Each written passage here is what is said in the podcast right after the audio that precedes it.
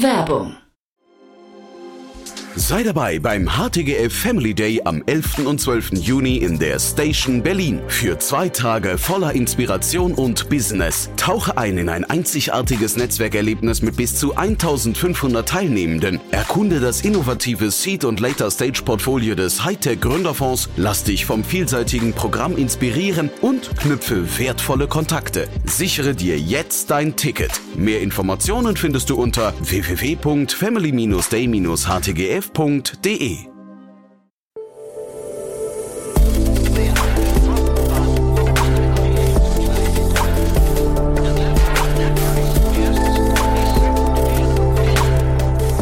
Startup Insider Daily. Interview. Ja, herzlich willkommen zu Startup Insider Daily. Mein Name ist Jan Thomas und heute mal wieder ein richtig cooles Thema, muss ich sagen. Wir sprechen über die Hotelleriebranche aber nicht über Hotels an sich, sondern wir sprechen über eine Infrastruktur, über eine Software als unterliegendes Layer, einen API-First-Ansatz, den Apaleo gebaut hat. Bei mir zu Gast ist Martin Reichenbach. Er ist der Co-Founder und CEO von Apaleo. Ja, und das Unternehmen hat gerade eine Finanzierungsrunde abgeschlossen und verfolgt, wie gesagt, einen Ansatz, wie ich ihn so noch nicht gehört habe. Das Ganze mit einem riesengroßen Gründerteam. Ich glaube, auch das gehört ins Guinness-Buch der Rekorde. Und trotzdem hat man es ohne großen Streit anscheinend bis hierher geschafft und verfolgt, wie gesagt, einen Ansatz, den ich so nicht kenne, der aber sich mir im Gespräch immer mehr erschlossen hat, wo ich sagen muss, Hut ab, hat Hand und Fuß, kann richtig groß werden. Deswegen, ich bin gespannt, wie ihr das findet. Hier kommt, wie gesagt, Martin Reichenbach, der Co-Gründer und CEO von Apaleo. Startup Insider Daily. Interview. Sehr cool, ja, ich freue mich. Martin Reichenbach ist hier, Co-Founder und CEO von Apaleo. Hallo Martin. Hallo, grüß dich an. Schön ja. hier zu sein. Ja, freue mich sehr, dass wir sprechen. Und ich glaube, wir fangen mal mit dem Besondersten bei euch an, bevor wir über eure Finanzierungsrunde sprechen, die ja auch toll ist. Aber wieso gründet man mit 14 Leuten eine Firma? Als wir gestartet sind in 2017, ähm, war uns klar, dass es ein recht großes Unterfangen wird, das Produkt überhaupt erstmal gebaut zu bekommen ähm, bevor man es zum Markt bringt. Im Endeffekt bauen wir ein ERP für die Hospitality, das heißt ähm, sowas wie SAP, nur eben äh, spezifisch für das Vertical. Ähm, und da war eigentlich sehr klar, dass man erstmal sehr viel Produktentwicklung ähm, aufbringen muss. Und dafür haben wir eben das beste Talent zusammengezogen, ähm, haben auch zuvor schon mal eine andere Firma in dem Space gebaut und ähm, da eben auch die Top-Talents äh, zu Apaleo bekommen. Und das war eigentlich der Hauptgrund, um eben das beste Talent auch am Anfang zu rewarden und zu sagen, äh, wie schaffen wir es, äh, dieses äh, sozusagen Monster von Produkt zu bauen ähm, und das eben auch aus eigener Kraft zu hebeln bis zum Go-to-Market. Sind aber jetzt auch Dinge, die jetzt nicht ungewöhnlich sind für ein Startup. Ne? Also ich meine jetzt nicht den großen äh, Gründerkreis, sondern dass man irgendwie erstmal von, eine, von einer großen Herausforderung steht. Trotzdem entscheiden sich dann nicht viele dafür, äh, mit mehr als fünf Leuten zu gründen. Das ist richtig. Ähm, jetzt ist da bei uns gibt es zwei verschiedene Sachen, die sicherlich dafür gesprochen haben. Das eine war, dass wir natürlich diese Runde von Leuten hatten, die auch ein Interesse daran haben, so ein innovatives Produkt zu bauen.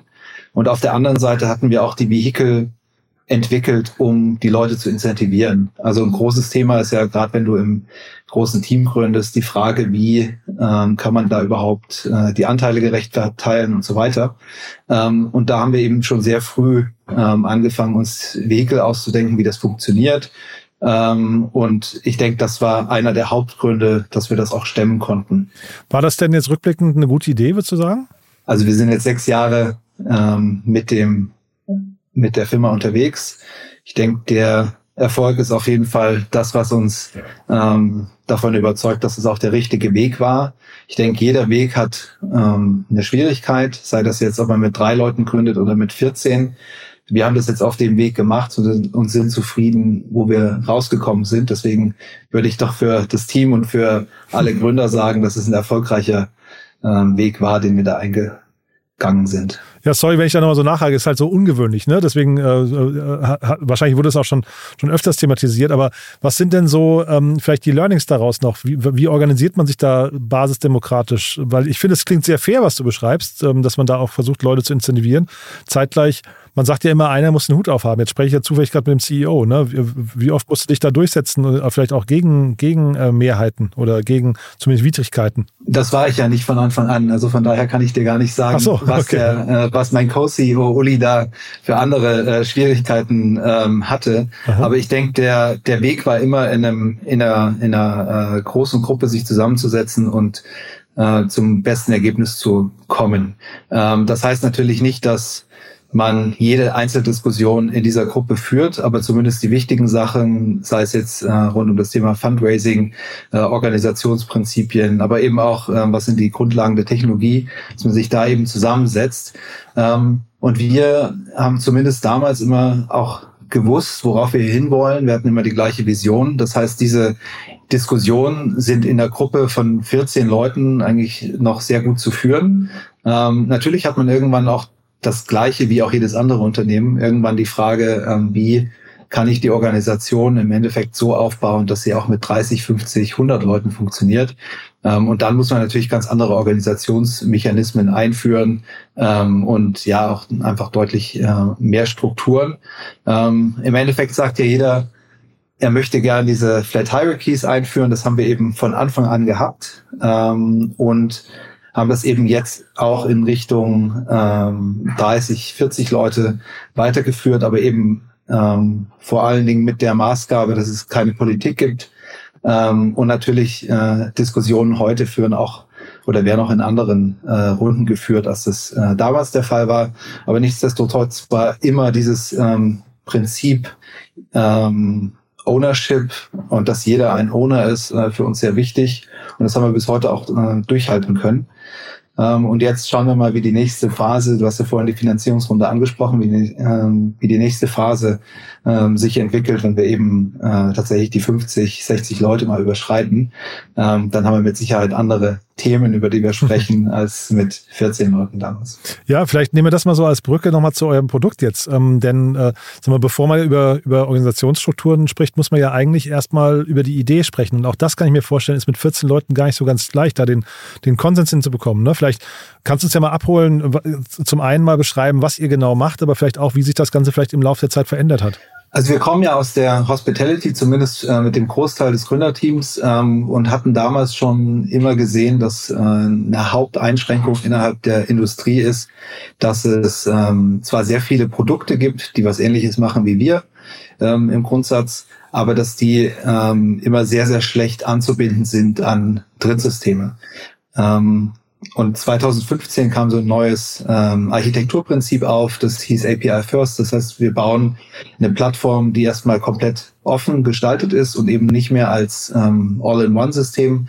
Ähm, und das hat sich bis heute auch durchgezogen, dass wir gesagt haben, ein Grundprinzip von Apaleo ist eben diese Offenheit. Ähm, und da sprechen wir einerseits von Plattform, also von der Technologieplattform. Auf der anderen Seite haben wir aber auch natürlich mit der Zeit äh, dazugelernt und haben gesagt, was ähm, erfordert es eigentlich noch, um eine komplette Lösung für Kunden zu ähm, entwickeln. Und da spielen natürlich Drittanbieter eine Riesenrolle. Deswegen haben wir eben einen Marktplatz, der eben auch wiederum komplett offen ist für äh, die Integration und für ähm, die Publizierung sozusagen für neuen Applikationen ähm, entwickelt und den auch relativ früh gelauncht. Das heißt, äh, diese beiden Paradigmen, API First Plattform und eben auch äh, Marktplatz, ähm, sind relativ früh entstanden und da stehen wir heute noch.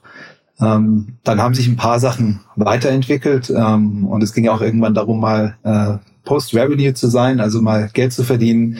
Und da ist relativ schnell klar geworden, dass ähm, man eben neben dem Subscription, äh, Subscription-Produkt ähm, der Plattform ähm, eben auch ein Payment-Produkt entwickelt, was, äh, was alle Kunden, aber eben auch die Apps in unserem Marktplatz nutzen können. Das heißt, wir haben heute eigentlich drei Produktbereiche. Wir haben die Plattform, wir haben das Payment-Produkt und wir haben den Marktplatz. Und die haben sich eben auch über die Zeit immer weiterentwickelt in den Gedanken. Aber das Grundprinzip nochmal zum Anfang zurück hat sich nicht verändert und dadurch musste man eigentlich diese Entscheidung auch nur einmal treffen und nicht ähm, revidieren und, und nach links und rechts schauen, was man vielleicht sonst noch anders machen sollte. Hm. Diese, also man sieht ja auf eurer Webseite relativ viele bekannte Namen, Limehome, Numa und so weiter. Äh, ist das schwierig für die, diesen Ansatz von euch, oder war das schwierig, diesen Ansatz von euch dort äh, zu platzieren? Also weil API First in dem Segment klingt jetzt nicht total, total zwingend logisch, ne? dass man da, dass da jemand sitzt und hat darauf gewartet. Äh, war das schwierig? Du hast jetzt gerade die beiden Namen genannt, die das äh, aufgesaugt haben, weil die okay. in die Weil sie aus der Startup-Welt kommen. Ja. ja. weil die natürlich in der Hotelleriewelt kommen ähm, und sich anschauen, wie kann ich, äh, wie kann ich Technologie, wie kann ich digitale Prozesse in die Hotellerie bringen, wie kann ich die Gästeerfahrung digitalisieren. Mhm. Dafür ist API First genau das Richtige oder eigentlich der einzige Ansatz, ähm, mit dem man das sinnvoll fahren kann. Wenn ich andere Kunden schaue, dann sind die da sicherlich weiter weg und die waren am Anfang dann eben auch nicht das äh, Kern, das Kernklientel, was wir angesprochen haben, sondern uns war wichtig, dass wir erstmal die Innovatoren über, äh, überzeugen können und dann im nächsten Schritt eben auch in Richtung Massenmarkt uns weiterentwickeln können. Grundsätzlich hast du vollkommen recht, die Hotellerie ist nicht äh, dafür bekannt, besonders innovative Produkte aufzusaugen. Deswegen sind wir eben auch diesen Pfad gegangen, so die klassische Entwicklungskurve erstmal die Innovatoren anzusprechen und jetzt eben nach und nach in den Mass Market vorzutreiben, ähm, vorzuschreiten. Die Standardhotellerie mag fertige Lösungen viel mehr als ähm, API First, äh, hast du recht.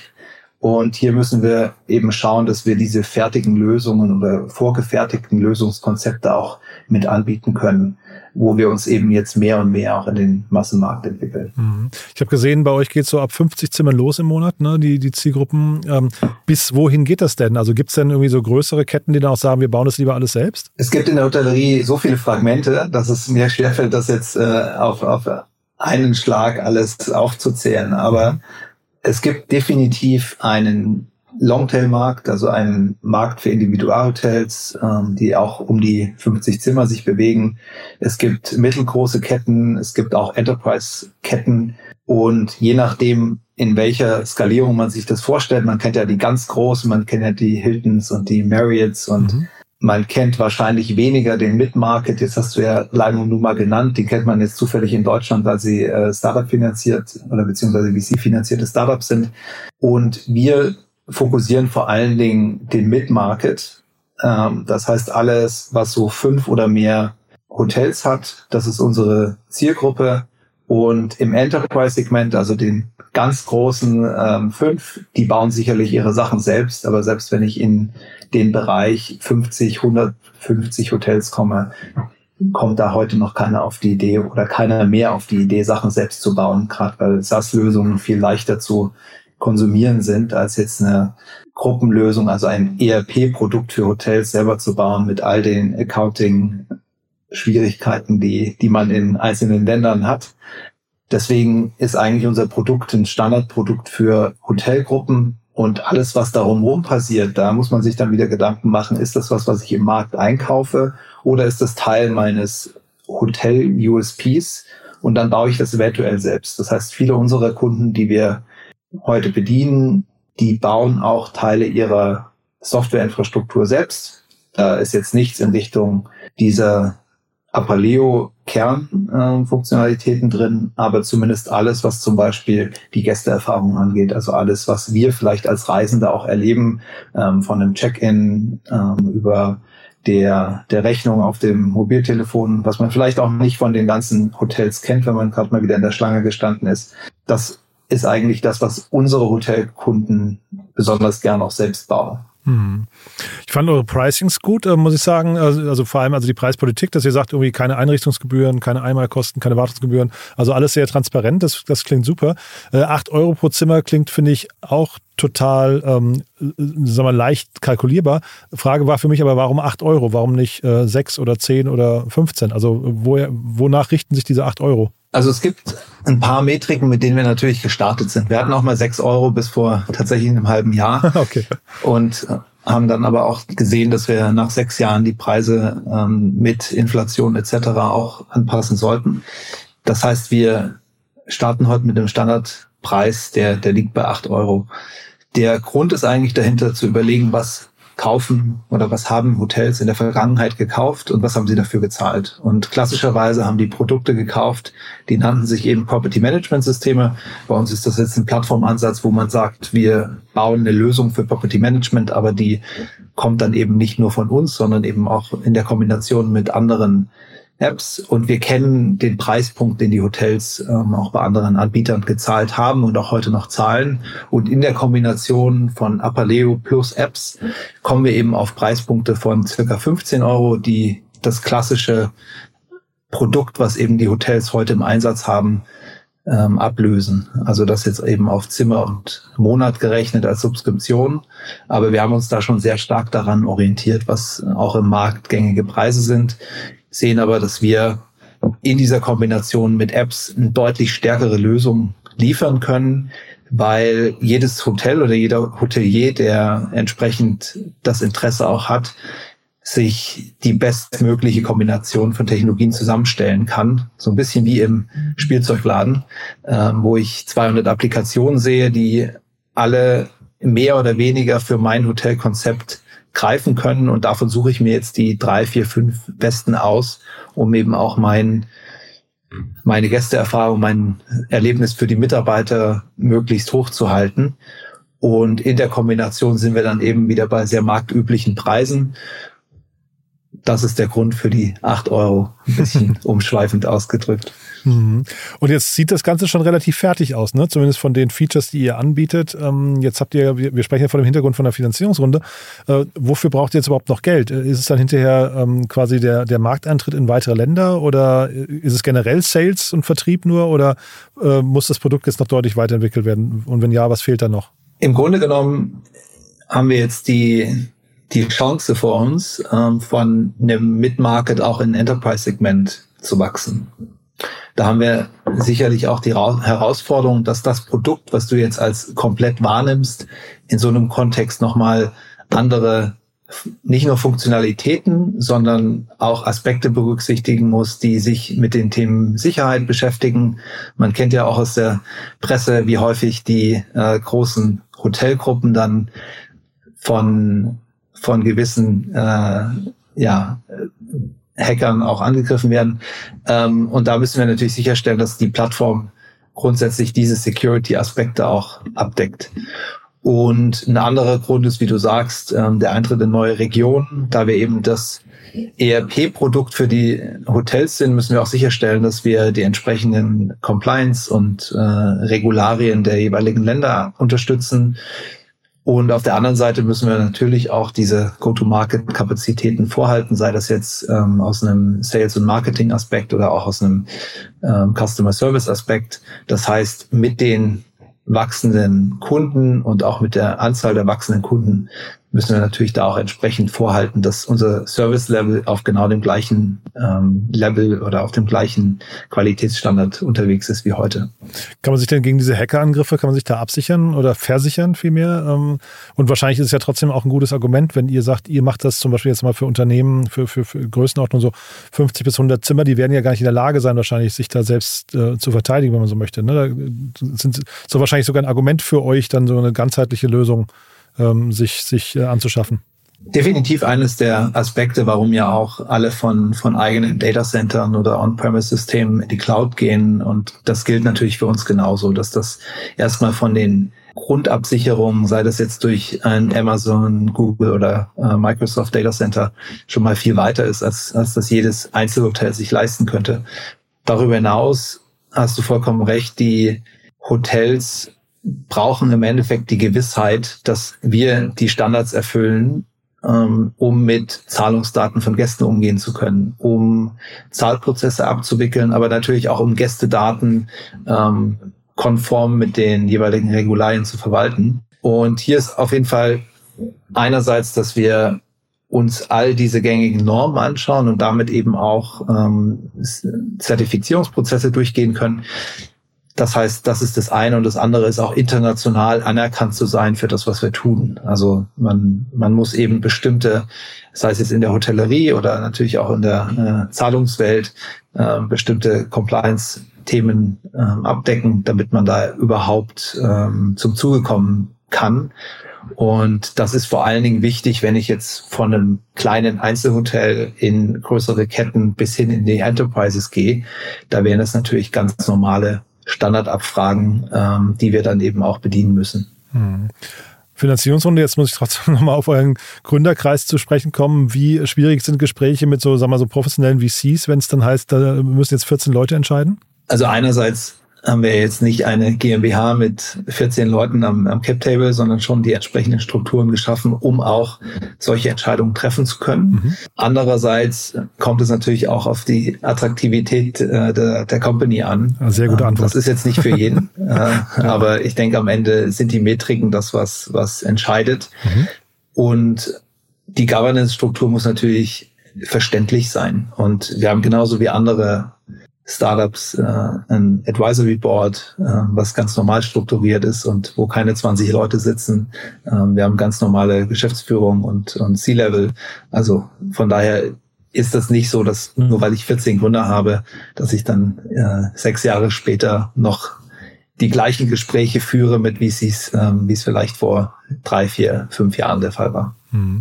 Dann jetzt mal, weiß nicht, wie weit du dir da in die Karten gucken lassen möchtest, aber so die Gespräche mit den VCs, ähm, über welchen äh, Total Addressable Market spricht man da und, und wie groß kann euer Unternehmer werden? Thema Total Addressable Market, da gibt es ja verschiedene Ansatzpunkt, um da hinzukommen bei uns. Wir haben ja einerseits den, den klassischen Property Management Software Markt, also das sind all diese Systeme, die kommen teilweise von Oracle, Info und anderen Großkonzernen, aber eben auch von Startups ähm, und alles, was so dazwischen steht. Also man spricht von circa 1000 PMS weltweit, das ist so die Kurzform davon.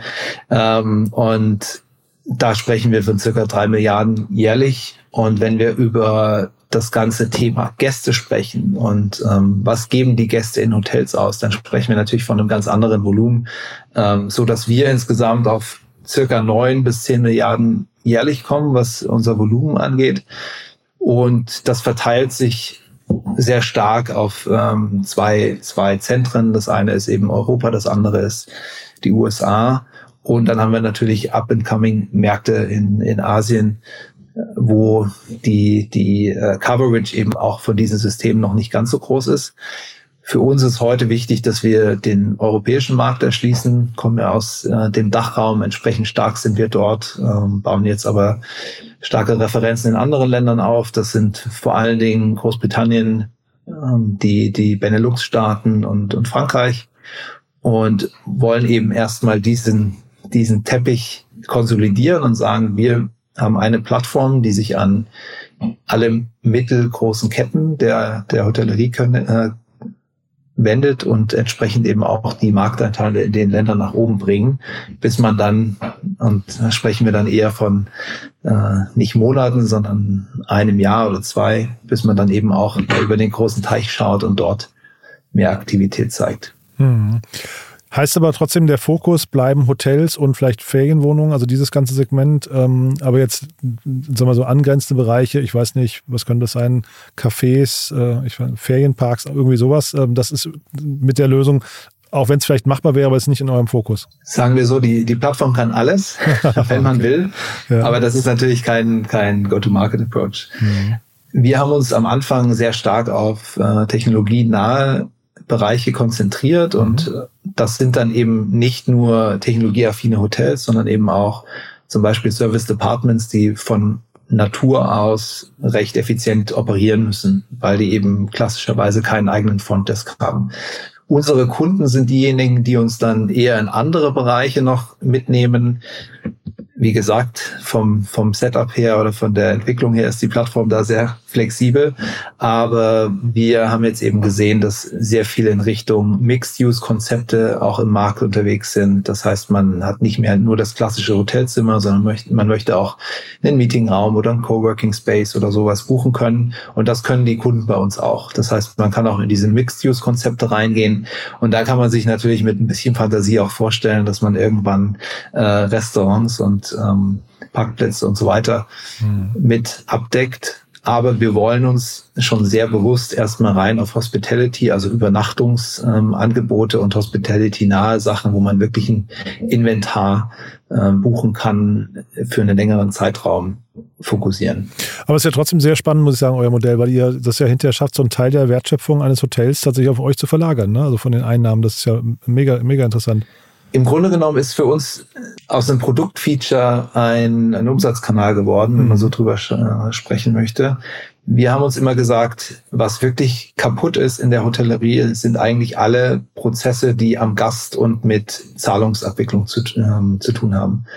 Das heißt, wir haben äh, von der Buchung bis hin zum Checkout eigentlich so viele Touchpoints, wo der Gast mit, sei es jetzt Kreditkarte, Handy oder irgendwas anderem, viel schneller unterwegs wäre als jetzt dieses klassische, ich gehe zur Rezeption, check mich in, äh, check mich ein, kann dann nochmal die, die Karte validieren und so weiter. Und da gibt es so viele sozusagen Breaks in der, in der Kette, dass wir gesagt haben, da muss man eigentlich einen produktseitigen Fix schaffen. Und das war der Anfangspunkt für das ganze Thema Zahlungen. Und dass wir jetzt eben auch noch ein besseres Produkt zu einem mindestens so guten Preis wie die Konkurrenz, die sich rein auf Zahlungsabwicklung konzentriert, anbieten können, ist dann für uns natürlich Glück. Aber ich denke auch für die Hotels ähm, nur ein Vorteil. Und deswegen sehen wir das als, als tatsächliches Win-Win-Szenario an der Stelle für, für beide Seiten. Bräuchte es dann, dann, also vielleicht als letzte Frage noch, bräuchte es dann nicht eigentlich so eine Art Endkundenmarke bei euch auch noch, dass ihr so quasi dem, dem Kunden irgendwie, ich weiß nicht, mit einem Siegel auf dem, auf der Hoteltür schon sagt, hier dieses, und, äh, dieses ähm, Hotel läuft auf Apaleo? Würde ich mal in das Produktmarketing reingeben, aber ich glaube, momentan haben wir so viel Themen vor uns mit äh, eben der Erweiterung auf neue Segmente, aber eben auch neuen Regionen. Da brauchen wir uns derzeit um Endkundenmarketing kein, keine großen Gedanken zu machen. Na, ich dachte, vielleicht, wenn ich es kurz ja. ergänzen, aber ich dachte es eher so in Richtung, dass es ja eigentlich ein, ein starkes Nachfragefeature sein könnte, ne? wenn also wenn wenn äh, oder auch ein Differenzierungsmerkmal hinterher für ein Hotel. Darauf wollte ich hinaus. Da würde ich dir die Antwort nochmal neu geben, okay? Ja. Ähm, ich denke auf jeden Fall, dass die dass die Endkunden wissen müssen, dass bestimmte Prozesse sauber durchgeführt werden und das sehen Sie teilweise auf den Webseiten, weil es vielleicht andere Siegel gibt oder weil es bestimmte Merkmale gibt, die ein Hotel erfüllt. Aber ich denke auch, dass eine, eine Apaleo ähm, Certified äh, Website oder Apaleo Certified Guest Journey für den Endkunden auf jeden Fall ein Sicherheitsfeature ist, was am Ende den Hotels natürlich auch einen Mehrwert bringt und äh, höheres Vertrauen. Von daher lässt sich da auf jeden Fall drüber nachdenken. Super. Martin, sehr, sehr spannend. Also finde ich, finde ich beeindruckend, wie ihr, wie ihr euren Weg gegangen seid, auch mit dem großen Gründerteam. Ist ja wirklich, kann mir vorstellen, das sind ein paar spannende Diskussionen auch gewesen auf dem Weg hierher, aber tolle Reise auf jeden Fall. Ich habe gesehen, ihr habt ein paar offene Stellen. Ähm, also also dementsprechend, ihr sucht und wollt wachsen, ne? Genau, wir sind gerade am Rekrutieren, äh, sind da sicherlich jetzt auch Nutznießer aus dem, was aktuell an den Märkten so passiert. Und das ist eigentlich across the board der Fall. Also von Technologie über Go-to-Market ist da eigentlich alles, wo wir gute neue Talente an Bord nehmen und dafür eben entsprechend auch offen sind. Also wenn das Interesse da ist, äh, gern jederzeit per LinkedIn melden oder sich einfach auf der Website mal umschauen was da aktuell offen ist. Ja, ich habe da ein Teamfoto gesehen. Ich weiß nicht, ob das eine Fotomontage ist, aber da sehe ich, ich sehe auf jeden Fall eine große Yacht vor einem, vor einem äh, äh, äh, von einem Bergfirmament äh, und ein Pool, glaube ich, im Vordergrund. Also, das, also zumindest habe ich so abgespeichert im Kopf, ja. Das lasse ich jetzt mal so stehen. ja, klang auf jeden Fall Genau, da kommen wir, wenn wir da noch nicht sind, dann kommen wir da irgendwann hin. Ja. Sehr cool. Du, Martin, hat mir großen Spaß gemacht. Lieben Dank, dass du da warst. Weiterhin viel Erfolg und ja, ich würde sagen, wir bleiben in Kontakt. Wenn es Neuigkeiten gibt, auch gerne Bescheid, ja? Danke, Jan. War schönen Abend. Danke dir. dir. auch. Ciao. Startup Insider Daily der tägliche Nachrichtenpodcast der deutschen Startup-Szene. Ja, das war also Martin Reichenbach, der Co-Gründer und CEO von Apaleo. Und ich habe euch, glaube ich, nicht zu viel versprochen. Es ist echt ein spannender Ansatz. Ich habe sowas auf jeden Fall in der Form noch nicht gehört. Bin sehr gespannt, wie groß das wird. Äh, ganz ehrlich, ähm, bin auch gespannt, wie die nächsten Schritte sein werden. Auch das Thema 14 Co-Gründer im Cap-Table nehme ich auch nochmal mit. Finde ich auch unglaublich spannend. Also sehr, sehr viele Dinge anders und unkonventioneller als andere Unternehmen. Von daher, ich fand's super. Ich hoffe, ihr auch. Wenn es euch gefallen hat, wie immer die Bitte, empfehlt das gerne weiter. Und nicht vergessen, ihr tut uns den größten Gefallen, wenn wenn ihr das Ganze kurz auf Spotify bewertet oder natürlich auch auf Apple Podcast. Das hilft uns am meisten dabei, diesen Podcast sichtbarer zu machen. Dafür schon mal vielen Dank an euch und ansonsten euch erstmal einen wunderschönen Tag. Hoffentlich bis nachher oder falls nicht bis nachher, dann spätestens hoffentlich bis morgen. Ciao, ciao.